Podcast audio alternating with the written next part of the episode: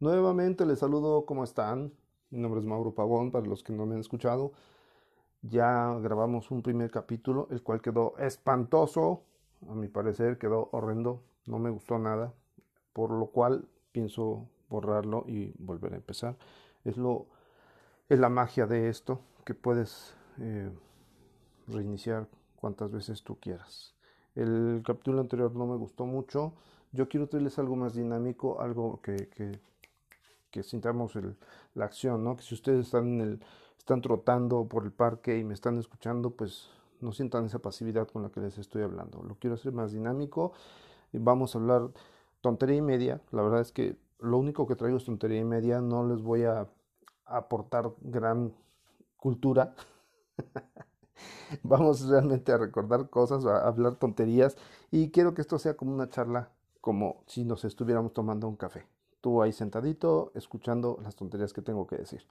Y bueno, pues vamos a, volver a empezar con esto. Les traigo hoy una canción, esta vez la voy a poner de fondo. Resulta que las canciones que agregué, pues solamente las pueden escuchar los eh, oyentes o mis seguidores de Anchor y los que están en Spotify, pues desgraciadamente no pueden escucharlas. Por lo cual voy a poner algo de fondo Espero no tener problemas legales con esto, porque, bueno, eh, se supone que todas las canciones, no se supone, todas las canciones tienen un autor, tienen un, este, productor, tienen una casa disquera, tienen un, escritor y pues no, yo no tengo los permisos para estar poniendo esas canciones. Aquí le estamos escuchando una canción que les traigo que se llama I Feel Love.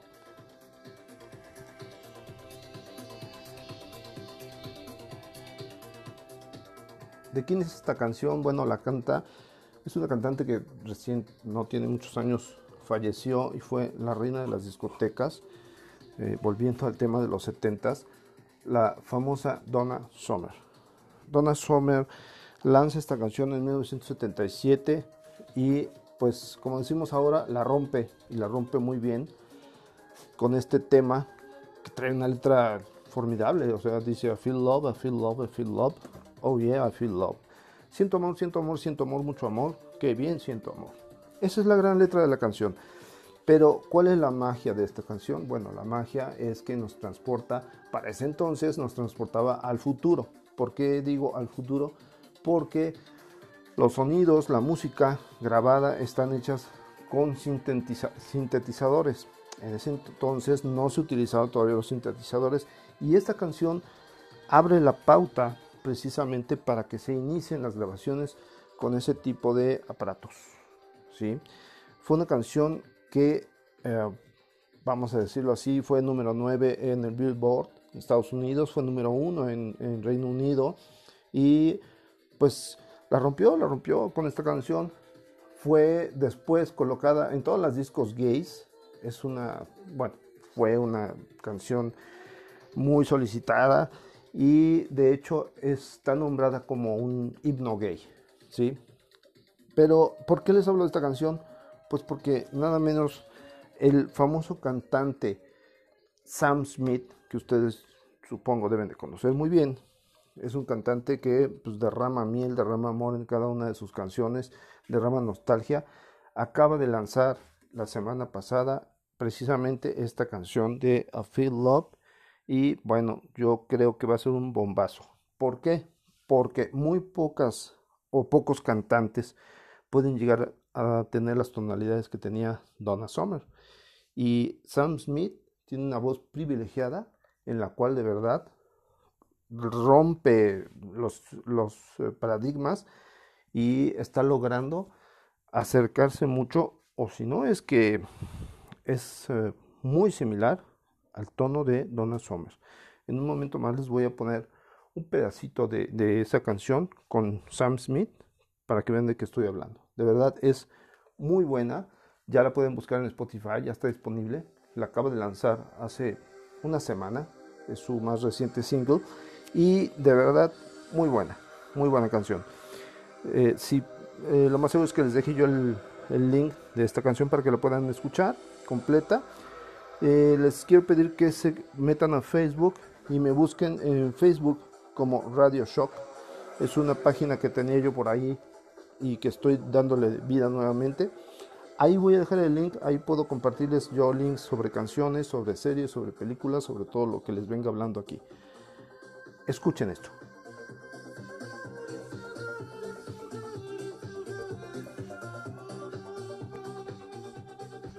De verdad, el tono es muy similar al de Donald Sommer, la cual tenía una voz privilegiada.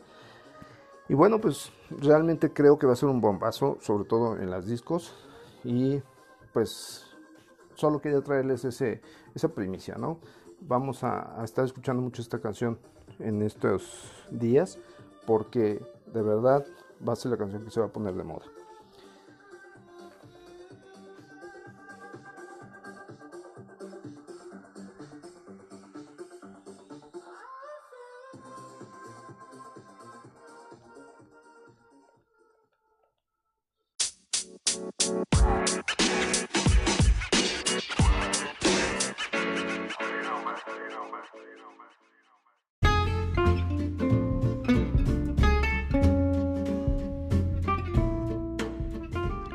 Muy bien, pues ya regresamos. Ya estoy por aquí nuevamente con ustedes. Espero que les guste la, la canción que les dejé eh, o que les puse ahí. Y bueno, yo quería hablarles, seguir hablándoles. La vez pasada les toqué el tema de las fiestas familiares y la verdad es que ya no lo, no lo terminé. Tengo un problema que hablo de una cosa y termino termino con otra, o sea, me, me, salgo del tema. De verdad, ojalá ustedes pudieran estar aquí para que me dieran un zape y me dijeran, güey, estabas hablando de las fiestas familiares. Estábamos hablando de las fiestas familiares la vez pasada, cómo eran esas fiestas familiares y de verdad que eran, eh, pues, cagadísimas, ¿no? O sea, ¿qué, ¿qué, les puedo decir? Era muy, muy distinto a lo que es ahora una fiesta de, dependiendo también la fiesta, porque ahora las fiestas ya como que se clasifican por, por fiestas de, de, niños o reuniones de adultos, etc. Y antes no era tanto así, antes era una fiesta, la fiesta, eh, uh, vamos a decir, el cumpleaños de tu prima Marianita, ¿no? No tengo una prima Marianita, pero bueno, el cumpleaños de tu prima Marianita. Y entonces ibas al cumpleaños de la prima y resulta que en la fiesta de cumpleaños, para empezar, no había payaso, digo, los que había, eso ya, lo de los payasos se dio como que ya más de los noventas para acá. Antes no había eso de los payasos, no llevaban un payaso, tampoco, tampoco llevaban un mago. La fiesta era más bien familiar, llegaba la gente, la familia con los regalos, le entregaban los regalos, le servían a los adultos, les servían sus copas, eh, sus vasos, sus cubas, ¿sí? y a los niños les daban refresco en vasos de plástico, vasos desechables. Dios mío, ¿qué van a decir hoy los, los este, ambientalistas? Que cómo era posible que ensuciáramos el planeta con tanto vaso desechable. Pero así era, eran vasos desechables, platos desechables, tenedores desechables para el pastel, este, todo era desechable, ¿no? Y bueno, si acaso tal vez habría una piñata, la piñata tendría, como no era en época de navideña, las piñatas llevaban dulces y llevaban algunos juguetitos muy sencillos, ¿no? Eh, ¿Por qué digo no era temporada navideña? Porque en la temporada navideña a la piñata, y voy a hacer aquí un paréntesis, ya ven cómo ya me salí del tema, a la piñata se le ponía jícama, que te daban en la madre en la cabeza cuando te caía. Pero bueno, le ponían unas jícamas tremendas, le ponían jícama, le ponían caña, le ponían mandarinas, las cuales se aplastaban y se hacían horribles cuando tú te aventabas a la piñata le ponían cacahuates, mucho cacahuate. Eso sí era padrísimo recoger cacahuates. Y uno que otro dulce, ¿sí? pero no se le ponía lo que ahora se le pone. Digo, ahora una piñata en, la, en, en, en las posadas, pues ya no lleva, no lleva fruta. Llevaban los famosos tejocotes, que algunos decían los tecojotes, no, eso es otra cosa. Los tejocotes llevaban también en las, en las piñatas y muchas veces con esa fruta que recogías terminaba tu mamá haciendo un ponche delicioso. Pero bueno. Bueno, vamos a, dejar eso eh, de fuera y les voy a seguir hablando de las fiestas familiares. Entonces, les decía yo en la fiesta familiar, pues los niños terminaban totalmente revolcados. ¿Por qué revolcados? Porque los niños se salían a jugar a la calle o al patio, no estaban dentro de la casa, y entonces jugábamos a Eres, lo que antes le llamábamos toro, o también le llamábamos tú la traes, eh, no sé, de alguna otra manera, pero era el mismo juego. Y jugábamos, les quería recordar este famoso juego, a lo mejor ustedes no lo jugaron, la famosa tamalada. ¿Cómo era la tamalada? O chincha al agua, también nos conocían como chincha al agua. La chincha al agua o la tamalada era un juego en el que podían jugar hombres y mujeres, ¿eh? Uno de los niños se paraba contra la pared, abría las piernas ligeramente y debajo de la, de la ingle de, de, este niño se metía la cabeza, ponía la cabeza otro niño o niña y se inclinaba, quedando su espalda como, vamos a decir, como un burro para planchar, hagan de cuenta, ¿no? Atrás de ese niño se ponía otro más, igual con la cabeza metida entre la ingle o las pompas del otro chavo o chava y luego otro más y así se le daba a lo mejor no sé unos 4 o 5 niños que quedaban así agachados y entonces la otra parte de los niños corría brincaba sobre la espalda de los chamacos que estaban agachados y caía con todo su peso de nalgas sobre la espalda de los que estaban agachados. Tal vez los que no me estén entendiendo o si no me a entender, pues nada más googleen eso y búsquenlo en YouTube y van a ver cómo era ese juego.